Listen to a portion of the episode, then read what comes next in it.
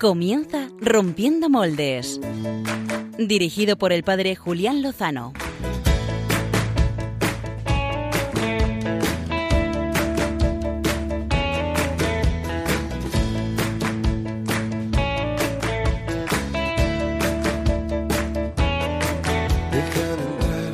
donde estén tus sueños, donde tus anhelos. Muy buenas noches, queridos amigos de Radio María queridos seguidores del programa Rompiendo Moles. Es una alegría poder entrar en, contacto, en comunión en esta última hora del domingo. Qué mejor momento para dar gracias, dar gracias a Dios, Padre, Hijo y Espíritu.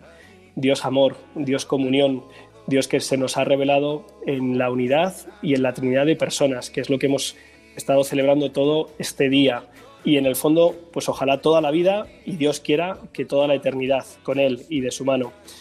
En este día la Iglesia nos invita a mirar a aquellos hermanos y hermanas que han consagrado su vida completamente y totalmente a la adoración de este Dios, en la clausura, en la vida contemplativa, em, saliéndose del mundo para entrar única y exclusivamente en el corazón de Dios, aunque entrando en el corazón de Dios estás presente en la vida de todo el mundo, porque ahí es donde está Dios. ¿no? Lo vamos a ver dentro de unos minutos eh, de la mano de Clara Fernández en su plan B, que nos ha querido acercar a una iniciativa preciosa de comunión con los hermanos contemplativos. Antes de las secciones y antes de saludar al equipo, eh, pues eh, en estos días he tenido la oportunidad de, de reflexionar sobre cómo responder y reaccionar ante los retos que tenemos por delante en el momento presente. De hecho, la entrevista de portada eh, la vamos a tener precisamente al hilo de los disturbios acontecidos en Estados Unidos y en otras partes del mundo, al hilo de la muerte trágica del afroamericano eh, George Floyd. Hablaremos con el profesor Edward Mulholland, doctor en filosofía y profesor universitario. Vamos a intentar encontrar algunas claves que están concurriendo en estos acontecimientos, en estos disturbios, eh, encontrar algo de luz para, intentar iluminar, ¿verdad? Para intentar discernir, descifrar cuáles son los elementos eh, pues sinceros y puros y cuáles son espurios y, digamos, eh, pecaminosos ¿no? de todo esto que está aconteciendo como os decía, he tenido la oportunidad de reflexionar y pensar, bueno, ¿de qué manera tendríamos que reaccionar, de responder? Por supuesto, con lo mejor de nosotros mismos, ¿no? Y, pensando en también cómo actuó y cómo vivió nuestro Señor Jesucristo, que es el modelo para todos y para siempre, en toda circunstancia y momento. Y, ante algunas como tentaciones, a mi modo de ver, eh, de responder pues con la espada, sacar la espada ante los que sacan la espada, es decir, eh, pues vencer el mal a fuerza de un mal mayor, de una mayor potencia. Y también otra tentación quizá más, eh, más sutil, ¿no? que es la de vivir un cierto pues apocamiento, no levantar la voz, porque eso despierta crispación. Ha habido una publicación religiosa nacional que ha titulado su número de esta semana con el titular Comunión o crispación, eh, como si solo hubiera dos opciones, ¿no? O callar para no generar ninguna discusión, eh, ninguna confrontación, o si no, la otra alternativa es pues, eh, generar crispación y tensión. Pensaba en el acontecimiento, en el, en el momento en el que Jesús, que nos había dicho que a quien nos golpee en una mejilla le pongamos la otra, recordaba cómo actuó Jesús cuando efectivamente le abofetearon en una mejilla. Curiosamente, quizá para algunos, no puso la otra, o sí, pero no de la manera en la que muchas veces hemos pensado.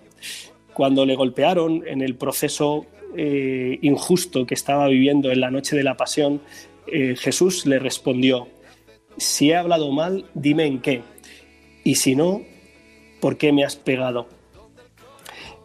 La forma de poner la otra mejilla es no poner una cara de violencia ante la violencia injusta o no poner una expresión de si tú me has criticado yo te voy a criticar más eh, sin escuchar lo que me has dicho. No, me parece que Jesús lo que estaba haciendo en ese momento era darle la oportunidad a este hombre que había cometido pues un pecado, una injusticia, de confrontarle con respeto, con caridad, pero también con verdad, eh, llamarle al cambio, a la conversión, es decir, eh, buscar la comunión con Él, pero que partía de la necesidad de un cambio. Me parece a mí que en la Iglesia, cada uno de nosotros como cristianos, estamos llamados a vivir con, mucha verdad, con mucha eh, caridad estos momentos, eh, para no dejarnos llevar ni por más violencia, ni tampoco por un apocamiento que tenga apariencia de una paz que Cristo vivió de una manera muy distinta. Bueno, espero que os haya podido ayudar y vamos a ver si también podemos arrojar esta luz para ver cómo afrontamos eh, pues este tema tan doloroso que ha surgido en todo el mundo al hilo de la muerte tremenda y condenable de George Floyd. Tenemos eh, pues, eh, con nosotros a través del teléfono, del hilo telefónico, de las conexiones de Internet, a buena parte del equipo, a Pachi Bronchalo y Álvaro González. Buenas noches, hermanos. Hola, Julián. Buenas noches. Buenas noches, Julián. Encantado. Es, es, una alegría escucharos, aunque sea en, la distancia, y os pido que les hagáis a nuestros eh, oyentes un adelanto de lo que les espera. Bueno, pues, pues nada, yo voy a hablaros porque yo creo que ahora mm, es que comparto todo lo que dices, Julián, pero lo has dicho fenomenal. Y, yo creo que, bueno, pues ser sal y luz en medio del mundo es, es eso, saber encontrar el punto, ¿no? Y yo voy a hablaros de eso también, ¿no? Voy a hablaros un poquito de, la santidad y algunos consejos eh, que da el Papa Francisco. Y de encontrar, de encontrar el punto de la santidad. Me gusta la expresión, Pachi. y Álvaro González, Álvaro González, supongo que nos ayudará a elevar el alma, el corazón a través de ritmos y no cualesquiera. Eso es, Julián, el punto musical en biorritmos lo va a traer un grupo colombiano, no digo cuál, para que los oyentes se queden hasta el final del programa, pero que, que hace una música muy fresca y, que nos lleva a Dios de una forma muy sencilla y muy buena.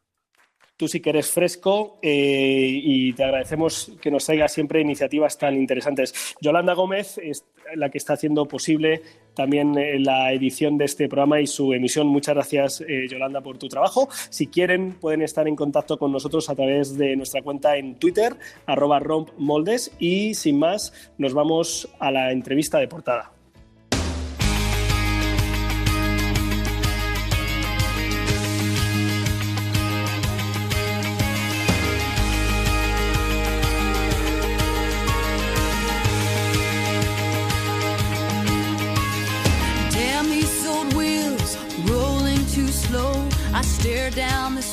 El pasado 25 de mayo fallecía George Floyd en la ciudad de Minneapolis. La causa de la muerte, un paro cardíaco debido a la asfixia que le provocó una maniobra del policía Derek Chauvin, que colocó su rodilla sobre el cuello de Floyd durante casi 10 minutos. Esta muerte ha provocado una reacción de indignación y protesta absolutamente comprensible. Se ha extendido por centenares de ciudades de los Estados Unidos y también en otros países. Se clama contra el racismo y la violencia policial. El problema está siendo también la extrema violencia con la que se han desarrollado algunas, unas cuantas de estas protestas. Se han incendiado bancos, comercios, se ha destrozado tiendas, se ha recurrido al pillaje. Tenemos con nosotros esta noche para analizar esta situación al profesor Eduard Mulholland, que podríamos decir que es corresponsal de Rompiendo Moldes en Estados Unidos, a quien nuestros amigos fieles recordarán cuando hace unos años entrevistamos después de su experiencia de apoyo eh, como voluntario a los inmigrantes en una de las islas griegas donde tantísimos de nuestros hermanos se vieron forzados a huir hace ahora unos años. Saludamos eh, esta noche, eh, aquí es eh, la noche del domingo, mediodía, inicios de la tarde en, Estados Unidos. Buenas, muy buenas noches, doctor.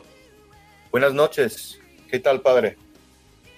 Muy bien, contento de, tenerte con nosotros otra vez. permíteme que, que, introduzca, que te introduzca a nuestros amigos rompedores. El profesor doctor Edward Mulholland es neoyorquino de nacimiento, eh, estudió en la Universidad de Notre Dame antes de terminar sus estudios de filosofía e hizo el doctorado en la Universidad Pontificia Gregoriana de Roma. Posee una licenciatura en lenguas clásicas eh, por la Universidad de Londres. Ha enseñado filosofía de la persona humana en Madrid, donde por un tiempo dirigió la carrera de periodismo en la Universidad Francisco de Vitoria y actualmente enseña lenguas clásicas y literatura en Benedictine College, una universidad de los padres benedictinos en Kansas, Estados Unidos. Vive cerca de la capital de este estado, de Kansas City, con su esposa, Valerie.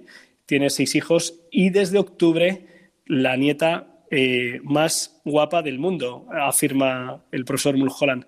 Eh, y queremos aprovechar tu, pues, tu conocimiento y mm, tu experiencia para dar un poco de luz a algo que desde aquí, en la distancia, pues se vive con una cierta eh, pues conmoción de, no entender muy bien eh, pues qué es lo que está sucediendo exactamente.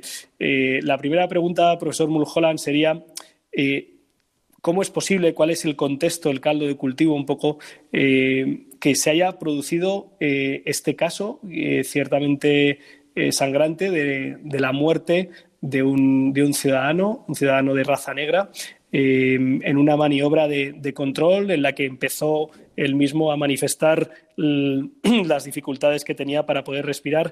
Eh, ¿Esto en dónde se, encuadra, en dónde se enmarca, profesor? Pues yo creo que si, se tratara de un caso aislado, no habría provocado ah, tanto disturbio. El hecho es que eh, es un caso más en, una línea desde, desde desde hace unos años y también casos recientes en estos meses. Y, creo que la gente ha dicho basta y tenemos que, manifestar. Eso en cuanto a la, protesta pacífica que se está desarrollando. Y, el hecho de, haber, haberse extendido por muchas ciudades. Yo vivo al norte, no es, no es la, la capital del estado, Kansas City, pero está ahí en la línea entre estados de Kansas y Missouri. Es una ciudad de 3 millones de personas. Y vivo a una hora en un pueblo de 10 mil personas. Pues hubo protesta en mi pueblo, ¿no? una protesta en que la policía salió, habló con la gente, etcétera. Nada de violencia, una conversación muy franca de hablar, apoyo de blancos y negros eh, juntos. Eh, y creo que la gran mayoría de las, de las protestas han sido de ese estilo.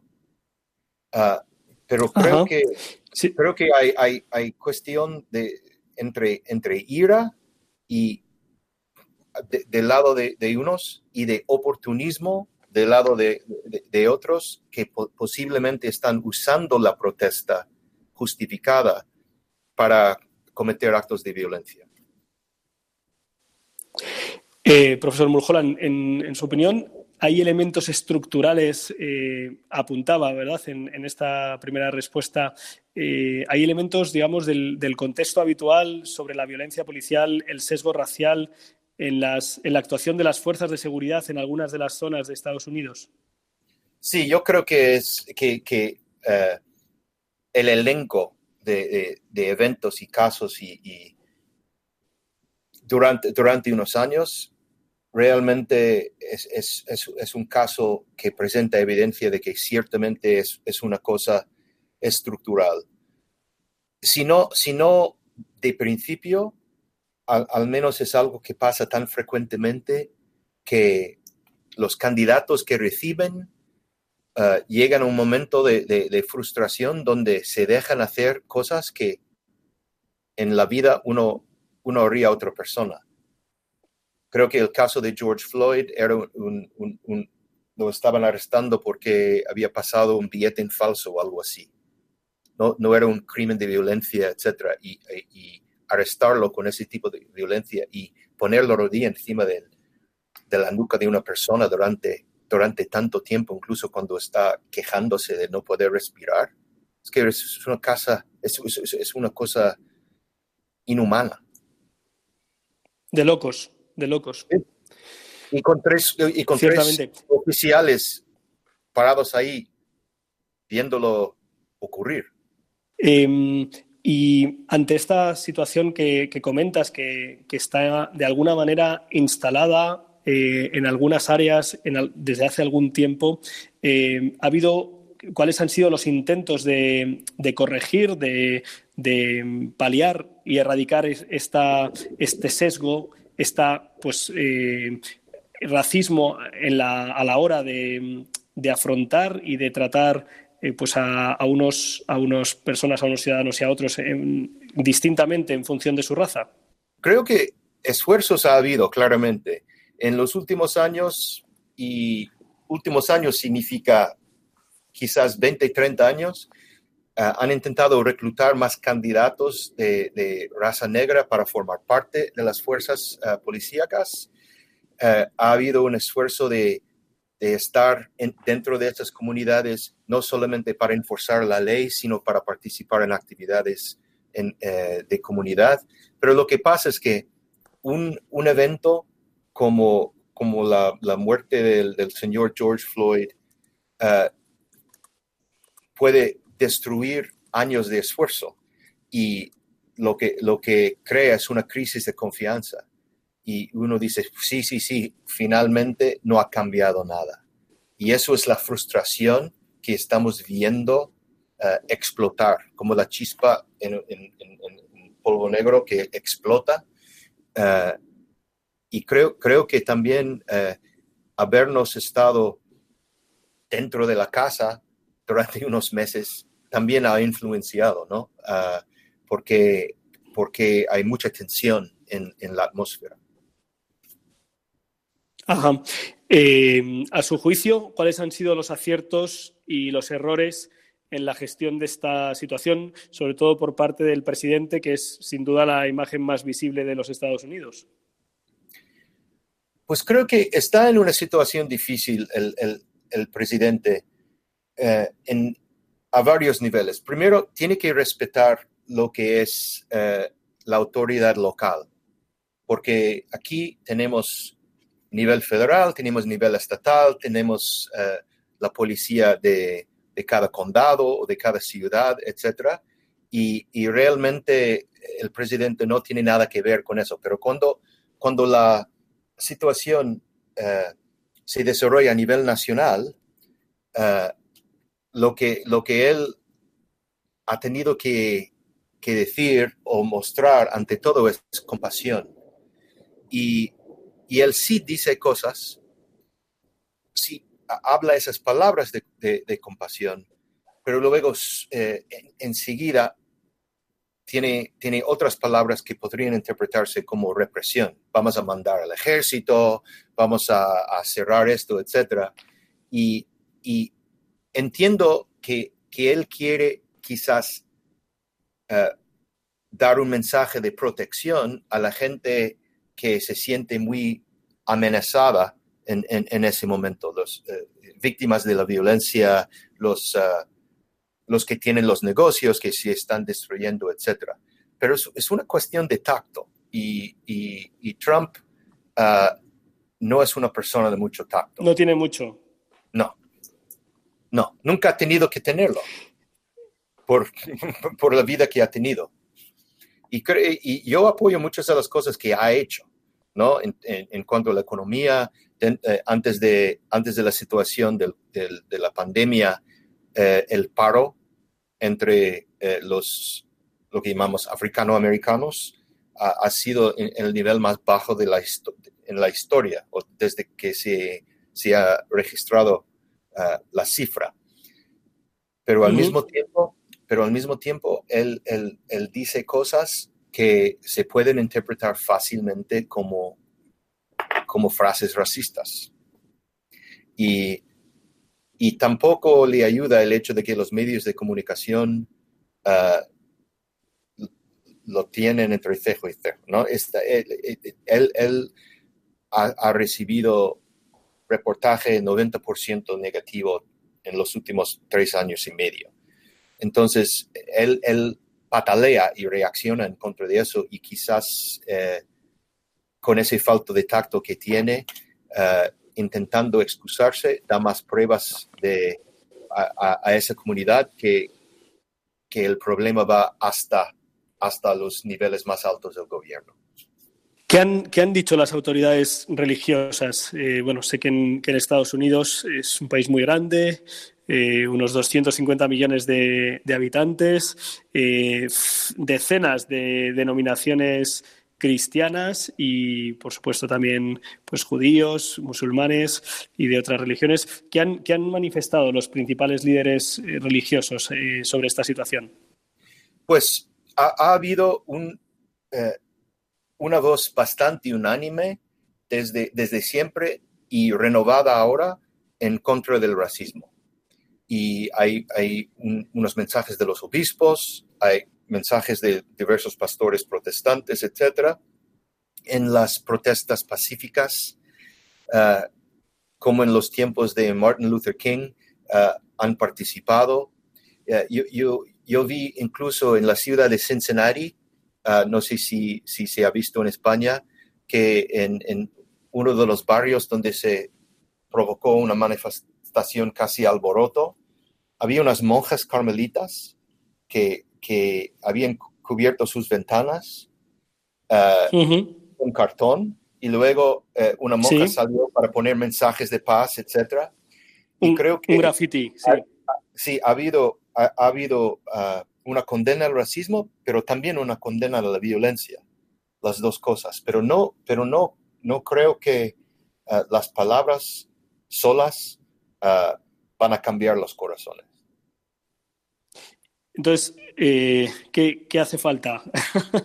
es una pregunta muy corta de realizar y no sé lo difícil de responder que puede ser y sobre todo de llevar a cabo. ¿Qué, qué se necesita? Eh, pues no solo en Estados Unidos, porque está también aprendido estas protestas, eh, también con un grado de violencia pues muy preocupante en otros lugares del mundo. ¿Qué, ¿Cuál es tu análisis, profesor? Pues yo, yo, yo, creo que lo que, lo que hace, hace falta es conocernos. Porque yo puedo decir, pues a mí la policía no me parece racista. Y uno lo puede, puede decir, un alumno mío aquí en la universidad, negro, puede decir, sí, pero cuando yo salgo en el coche, me para la policía muchas veces y me pregunta cosas y no estoy diciendo nada. Hay una presunción de por la cara que tengo que hay algo de problema. Entonces es algo que no percibo yo, pero percibe él. Y, y llegar a, a, escuchar la experiencia que ha tenido. Primero, me podría uh -huh. ayudar a mí a no prejuzgar la situación, porque lo, eso es lo que es el prejuicio. También desde el otro lado, es una cuestión de, de, de, de más comunicación y, y porque esa, la, la comunicación es lo que puede volver a construir la confianza. Y creo que la protesta es, es, importante protestar, es importante protestar pacíficamente, pero es más importante llegarnos a conocer. Una de las razones por las que eh, fui, es la última vez que, que hablé en, en, en, este programa, fui a Grecia para ver la situación de los refugiados, era para ponerle cara y nombre al problema. Entonces, si si, si yo veo una situación donde hay gente que yo conozco eh, implicado, pues me cambia la perspectiva sobre ese problema. Y, y creo que uh -huh. lo que tenemos que evitar es el tribalismo de, de, de, de ponernos en nuestro campo y, y, siempre es nosotros contra ellos. Nosotros tenemos que, que ampliar el nosotros para que el nosotros sea todo el país y no solamente uh, intereses en conflicto. Respecto a, a los grupos eh, pues más Java, el, no, no, sé si al final lo ha declarado como organización terrorista, eh, las bandas antifascistas. Uh -huh. eh, ha, ha, habido imágenes pues preocupantes ¿no? de, de, de violencia extrema. Eh, ¿qué, es, ¿Qué es lo que hay? ¿Qué, dónde, ¿Dónde está surgiendo esto? ¿Qué, ¿A qué obedece? ¿A qué responde? Pues eso es el problema. Yo creo que, que los antifa eh, realmente son una organización terrorista. Y, y, y creo que están manipulando la situación Uh, yo, yo he, he, visto reportajes de, de en, en, diversas ciudades donde, donde la policía ha encontrado paletas uh, llenas de ladrillos, ya puestos ya, eh, antes de la protesta para ciertas personas que van ahí para provocar la violencia. Y, creo que eso eh, no solamente quita el valor de la protesta hasta cierto punto porque los hace a, los blancos dispuestos a creer que, los negros son un problema, pues eso no va a ayudar. Entonces quita el valor de la protesta, ah, pero al mismo tiempo es, es, es un fomento de, de, violencia y de, y de mala sangre que, que no, no, nos ayuda a llegar a la unidad. Ah, luego, luego eso también provoca la violencia de la otra parte, gente saliendo con rifles para defender los negocios y, y, balas, etcétera, y ha habido varios, uh, varias muertes. Eh, eh, una, una, chica uh, cuya, en Indiana cuya madre vive en mi pueblo, de 22 años, dentro de su coche recibió un balazo y, y murió hace menos de una semana. Entonces, la, la, violencia quizás podría atraer más eh, los medios en el sentido de que eh, el sensacionalismo del evento, pero creo que le quita bastante valor a la protesta y, y lo, lo, convierte en, en, en, una manifestación de división y no un camino a la unidad. El profesor Mulholland, para terminar esta entrevista, eh, es un enamorado de España y un buen conocedor de ella. Es verdad que ya hace mm, unos cuantos años, que casi más de 20 años que dejó de vivir aquí, pero sigue la actualidad, no solo la deportiva, sino también un poco la cultural y social. Eh, no sé desde allí, desde Estados Unidos, cómo se percibe la situación que tenemos aquí y si se avista alguna, algún posible camino también en nuestras dificultades, en nuestros conflictos. Eh, no sé cómo se ve desde aquella perspectiva. Pues yo, yo, estaba viendo hace un, tiempo el aniversario de las manifestaciones de Manos Blancas, ¿no? Por Miguel Ángel Blanco, eh, el, el, concejal eh, que murió. Y yo estaba en, en, estos días realmente pensando en, eh, porque yo participé en eso, en Madrid, en esa situación y en la situación de ahora. Y, y realmente como, como toda la ciudad de Madrid pudo reunirse y manifestar en, tanta paz y en tanta unidad. Y, me decía, ¿qué lecciones eh, España nos podría dar en, ese momento en que vivimos? Pues yo, yo creo que una, una, de las cosas que une a las personas ha sido eh, siempre en la historia un enemigo común. Y el enemigo común de, de la pandemia realmente es, es, una manera de, luchar todos juntos contra algo y de unirnos.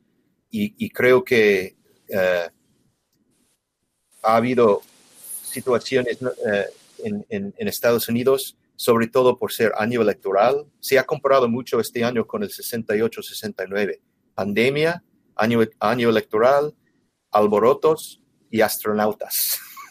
todo eh, todo tiene pero creo que España, por, por la tradición de, protesta pacífica que ha tenido en, su historia reciente, nos podría dar una lección. Eh, profesor Edward Mulholland eh, ha compartido con nosotros su visión de los acontecimientos que se están desarrollando tristemente estos, estos días en Estados Unidos. Eh, ojalá ojalá pueda acabar pronto, por supuesto, todo, todo tipo de racismo y también eh, toda violencia eh, injustificada y extrema que, nunca ayuda. Eh, hoy en la solemnidad de, la Santísima Trinidad a nuestro Dios comunión se lo, se lo pedimos. un, fuerte, un fuerte abrazo y hasta pronto, profesor Mulholland. Muchas gracias. Viva España. Pues después de analizar la situación que se ha vivido en Estados Unidos y no solo en este país, sino también en otras partes del mundo, vamos a contemplar, nunca mejor dicho, en este domingo de la Santísima Trinidad, en esta jornada por los que oran, por los orantibus. Vamos de la mano de Clara Fernández a conocerles mejor y saber cómo les podemos ayudar.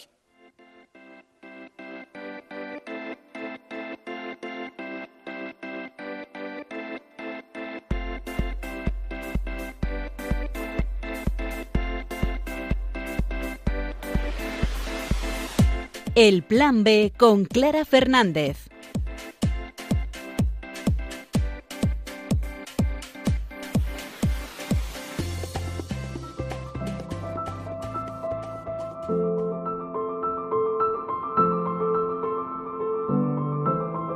Hoy, día 7 de junio, la Iglesia Católica celebra la solemnidad de la Santísima Trinidad y este día también es la jornada Pro Orantibus, en la que se recuerda a los consagrados y consagradas en la vida contemplativa, como expresión de reconocimiento, estima y gratitud por lo que representan y el rico patrimonio espiritual de sus institutos en la Iglesia. En este momento de crisis mundial que ha provocado el coronavirus, debemos agradecer a tantos monjes y monjas que durante el confinamiento nos han tenido muy presentes a todos en su oración, especialmente a las víctimas y a sus familias. Y continúan orando después de este duro momento que hemos vivido, porque como dice el cardenal Marc Ouellet, la vida contemplativa devuelve a la humanidad y a la Iglesia a Dios, a lo esencial de la fe, la oración y la comunión en el Espíritu y son muchas las religiosas que han cambiado sus tareas diarias durante la pandemia, como las carmelitas descalzas de Fuente de Cantos, en Badajoz, que en su clausura comenzaron a elaborar mascarillas confeccionadas por ellas mismas, en un momento vital en el que este elemento de protección escaseaba en todo el país, no dudaron en ocupar su jornada en la elaboración de cientos de mascarillas. Así lo contaban ellas mismas. Dios está con nosotros en medio de la tempestad si en algún momento te sentiste frágil, perdido y desorientado estos días del confinamiento, recuerda que aunque todo parezca oscuro y las olas de esta inesperada crisis amenacen con hundir tu barca, el Señor está presente con cada uno de nosotros. Como veis, seguimos haciendo mascarillas que antes del confinamiento nuestra labor era confeccionar ornamentos litúrgicos pero desde este pueblo queremos hacernos, hacernos presente en vuestros hogares. Un abrazo inmenso desde este Carmelo de Fuente de Canto para toda la humanidad y como ellas, las hermanas carmelitas de Ciudad Rodrigo, las hermanas de la diócesis de Tarazona, las clarisas de la Laguna en Tenerife o las capuchinas de Barbastro son algunas de las muchas órdenes de vida contemplativa de toda España que se han sumado a la causa para que el material llegara a las residencias y a los hospitales. Y no todas sabían coser, pero aprendieron para aportar su ayuda. Otras monjas han proporcionado algo imprescindible para todos. Su experiencia en la clausura las convierten en grandes consejeras para poder llevar bien un confinamiento para el que no estábamos entrenados. Desde Cádiz, las carmelitas descalzas dieron trucos para sobrevivir al confinamiento, como tener actitud de libertad, amar, vivir y dejar vivir a los seres queridos, matar el tiempo que mata la vida y sobre todo orar, incluso para los que no lo hacen habitualmente. Los religiosos de vida contemplativa nos han tenido muy presentes y nos han ayudado con su oración en este tiempo, pero ahora también ellos necesitan nuestra ayuda. Los monjes y las monjas de los conventos y los monasterios españoles se han visto perjudicados económicamente por el coronavirus. Por ello, un grupo de empresarios de la Iglesia ha lanzado la iniciativa Tu clausura, mi clausura, que se pone en marcha con el objetivo de unir a los laicos por el sustento de la vida y ayudar al sostenimiento de monasterios en dificultades por el COVID. La iniciativa canalizará todas las donaciones a partir de 3 euros por medio de la Fundación de Clausura, dedicada desde hace 14 años a atender y promover la vida contemplativa, tal y como nos cuenta Iván, ya que es uno de los precursores de Tu Clausura, Mi Clausura. Tu Clausura, Mi Clausura nace con un objetivo muy claro, poder ayudar a las monjas de vida contemplativa, las monjas de clausura, para poder eh, tener sustento durante estos días de, coronavirus. Las monjas suelen eh, obtener ingresos o bien por donaciones o bien por, mm, por, los productos que venden. Como se da la circunstancia que ahora en coronavirus no han podido ofrecer sus productos a la venta, quisimos nosotros por nuestra parte ayudar por medio de una campaña para que pudieran recaudar fondos. Al realizar la donación se puede elegir a qué monasterio o convento se destina la ayuda en donde se especifica las necesidades a cubrir, desde reformas, instalación de calefacción o asuntos urgentes hasta cubrir deudas. Las donaciones se pueden realizar a través de la web www.declausura.org.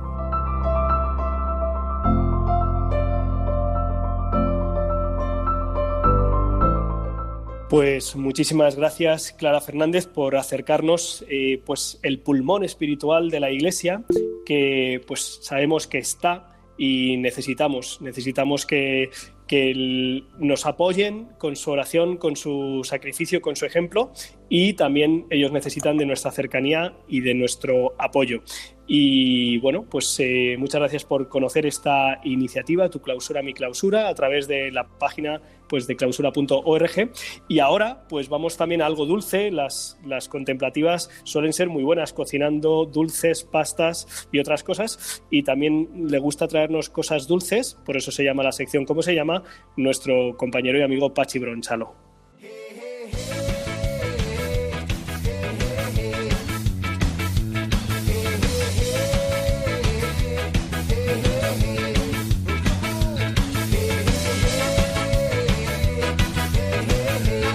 Caramelitos. Con el padre Pachi Bronchalo.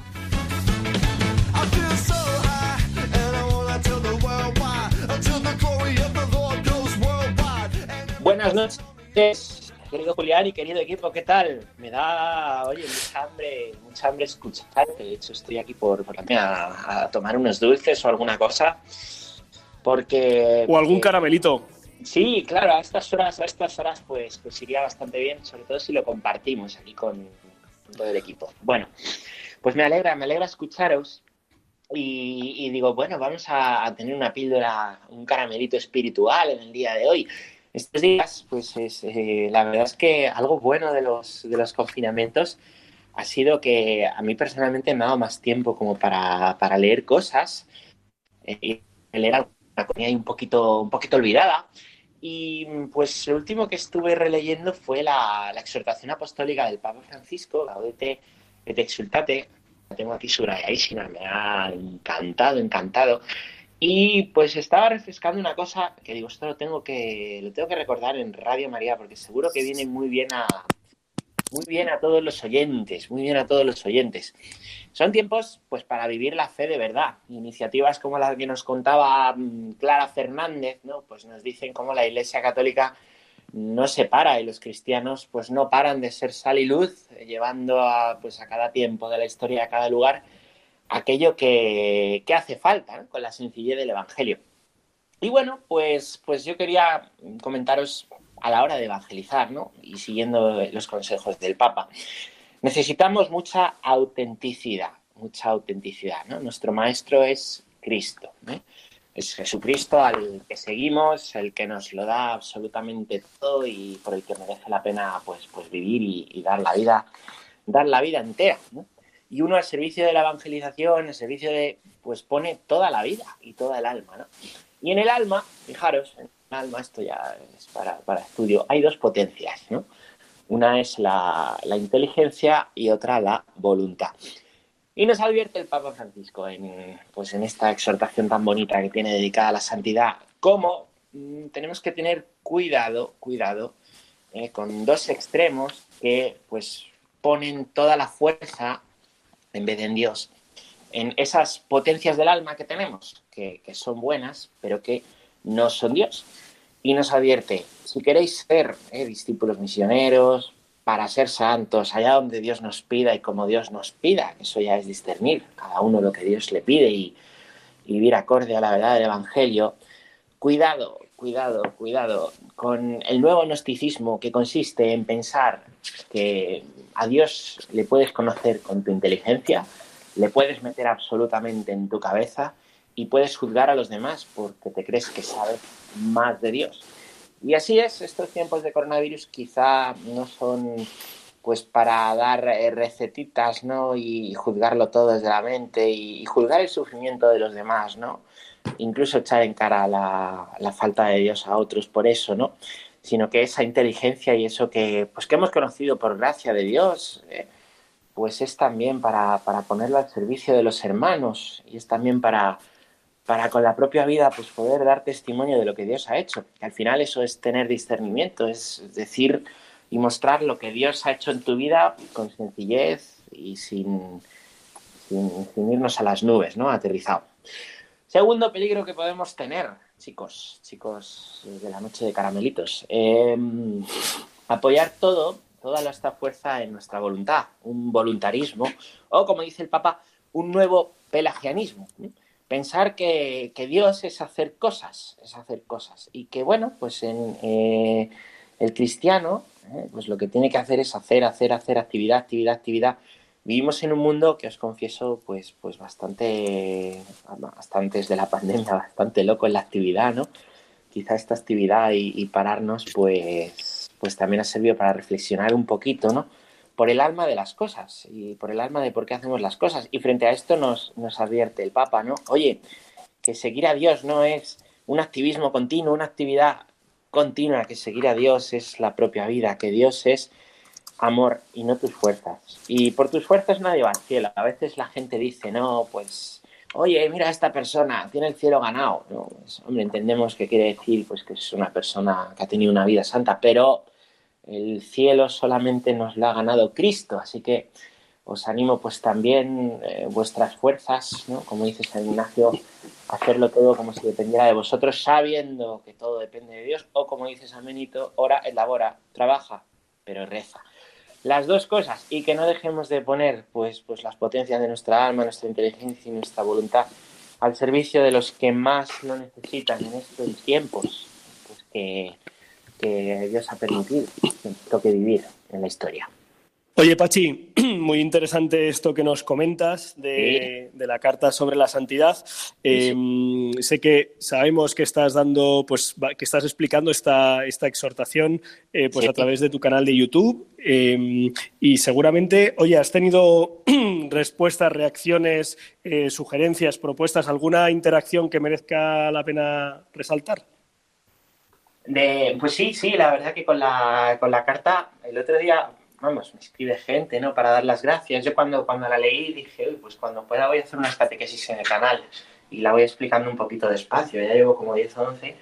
Y, hay gente pues que, que, te escribe y te cuenta alguna experiencia. El otro día me, pues me, me contaba un hombre, padre, es que yo no, no pensaba que yo pudiera pudiera ser santo queriendo a mi familia y ofreciendo mi trabajo y, y cosas pues muy, bonitas, muy bonitas interacciones y gente que por la red te escribe para darte las gracias, pues, pues por esos consejos tan sencillitos que, que da el Papa en esta exhortación que recomiendo leer, que yo también estoy tratando de presentar en YouTube.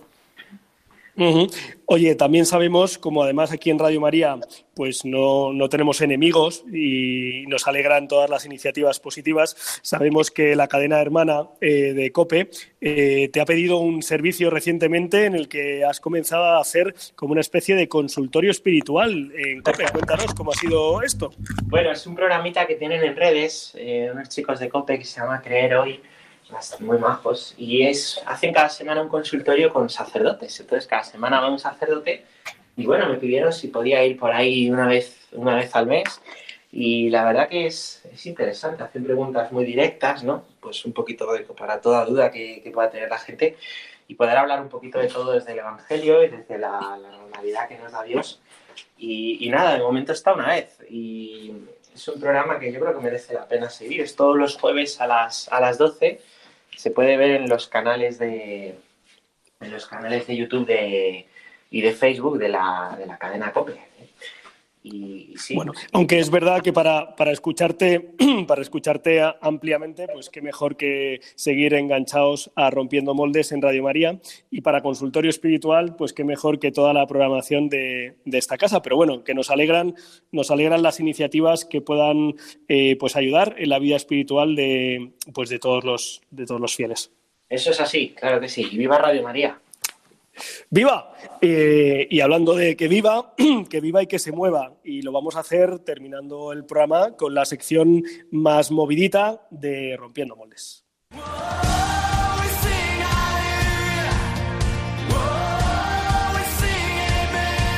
Biorritmos con Álvaro González.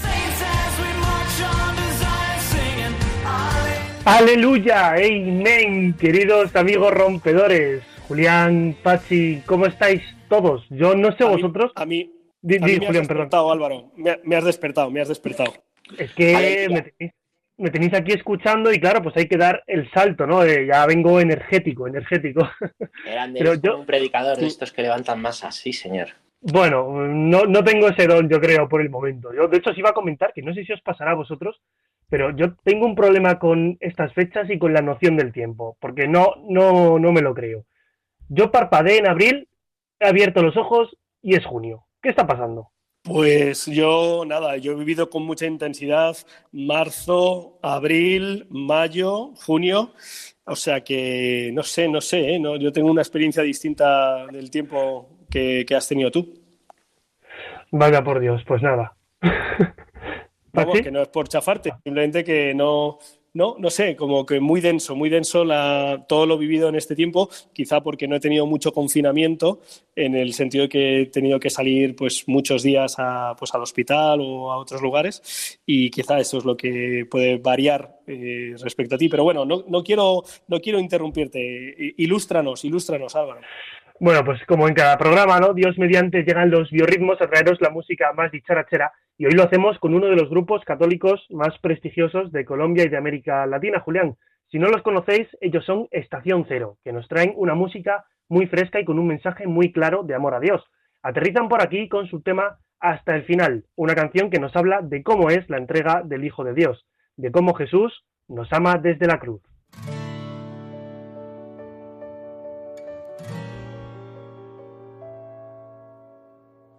Cómo me cuesta entender que tanto amor en esa cruz fuera por mí. Tú siendo rey no te negaste al dolor y yo estaba allí. Mi lanza atravesaba tu costado, tu silencio eras tú, mi Salvador.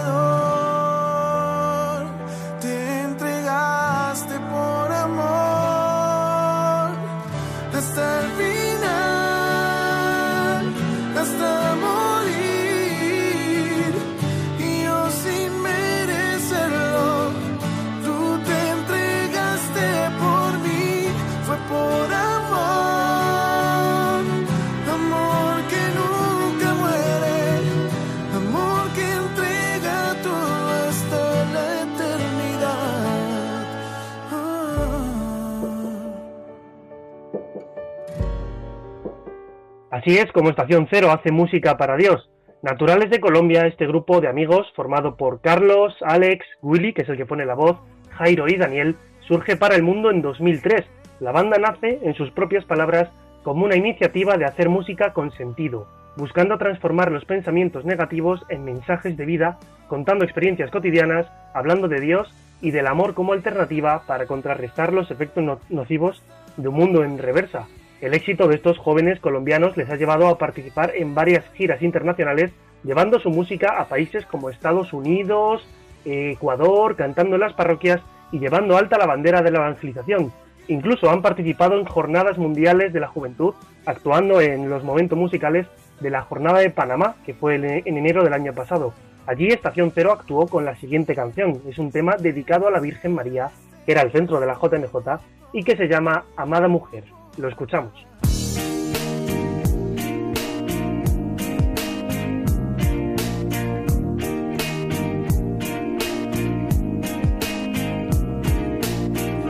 Amada mujer, mi dulce regalo, le debo la vida a quien me puso en tus brazos.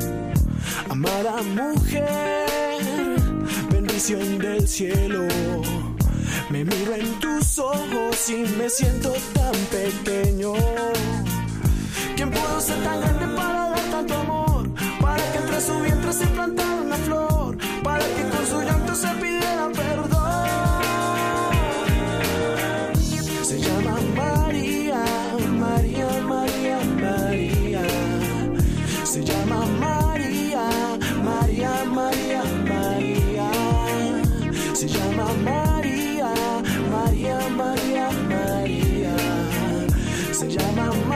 ¿Quién pudo ser tan grande para dar tanto amor? Dice de nuestra madre este amada mujer. Actualmente Estación Cero siguen muy activos con nuevas canciones y muy cercanos a sus fans, donde comparten sus reflexiones y canciones diariamente en las redes sociales. En Facebook acumulan más de 35.000 seguidores que nos ganan por un pelito, pero bueno, si nos ponemos un poco las pilas en Twitter, los pasamos ahí con intensidad y, y con ganas. En sus redes sociales se han pasado parte de este confinamiento compartiendo actuaciones en directo, en acústico, y de hecho la última fue la semana pasada como parte de la celebración de Pentecostés. Pero con su buen rollo contagian a otros artistas, como en esta colaboración con la que cerramos los biorritmos de hoy. Es un dueto precioso con nuestra buena amiga argentina Atenas Benica. Junto a Estación Cero, ambos entonan este Lo que me hace feliz, que nos habla del amor grande, grande que Dios nos regala con su bendición.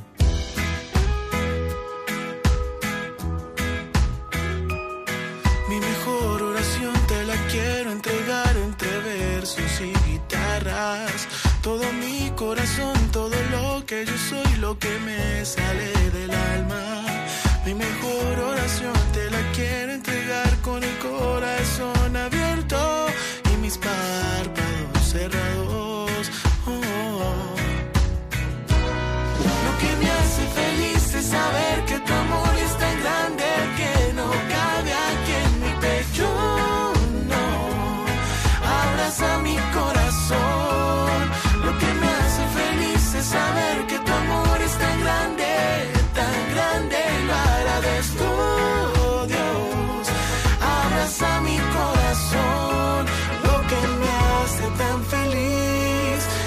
sentir tu bendición, tu lluvia en mí. Mi mejor oración te la quiero entregar entre Muchísimas gracias Álvaro González por traernos esta, esta música eh, que levanta el ánimo y el alma y que nos lo eleva hacia el Señor. En esta jornada, en este domingo en el que hemos celebrado y dado gracias a Dios porque es amor, porque es comunión, porque es Trinidad, porque nos lo ha revelado y porque nos llama a esa vocación de unión en el amor, eh, primero con Él y unificados con Él y unificados por Él, eh, poder tender esas relaciones también y, y trabarlas y trenzarlas con, con los hermanos que nos pone en el camino. Eh, hermanos a los que doy gracias por haber podido hacer este programa. Seguimos con la situación de, de, tener que hacerlo a través de medios telemáticos. Ojalá pronto podamos volver al estudio y estar en vivo y en directo. Y bueno, pues agradezco a Clara Fernández, Álvaro González, eh, Pachi Bronchalo y Yolanda Gómez, que ha sido quien ha llevado los hilos de, de este programa. Les animamos a seguir escuchando Radio María. ¿Qué mejor podemos hacer? ¿Qué mejor compañía? Eh, sigue ahora el programa de la aventura de la fe, que ciertamente lo es y apasionante. La semana que viene estarán nuestros amigos de Armando Lío y dentro de dos semanas lo armaremos nosotros, Dios mediante, si todo, si todo va bien, sabiendo, como, hemos, como sabemos, como bien sabemos, que con el Señor seguro lo mejor está por llegar. Déjame vivir allí donde brota todo. Han escuchado en Radio María Rompiendo Moldes, un programa dirigido por el padre Julián Lozano. Donde el corazón empezó a latir, donde el corazón me espera y siempre, donde el corazón busca tu raíz, donde el corazón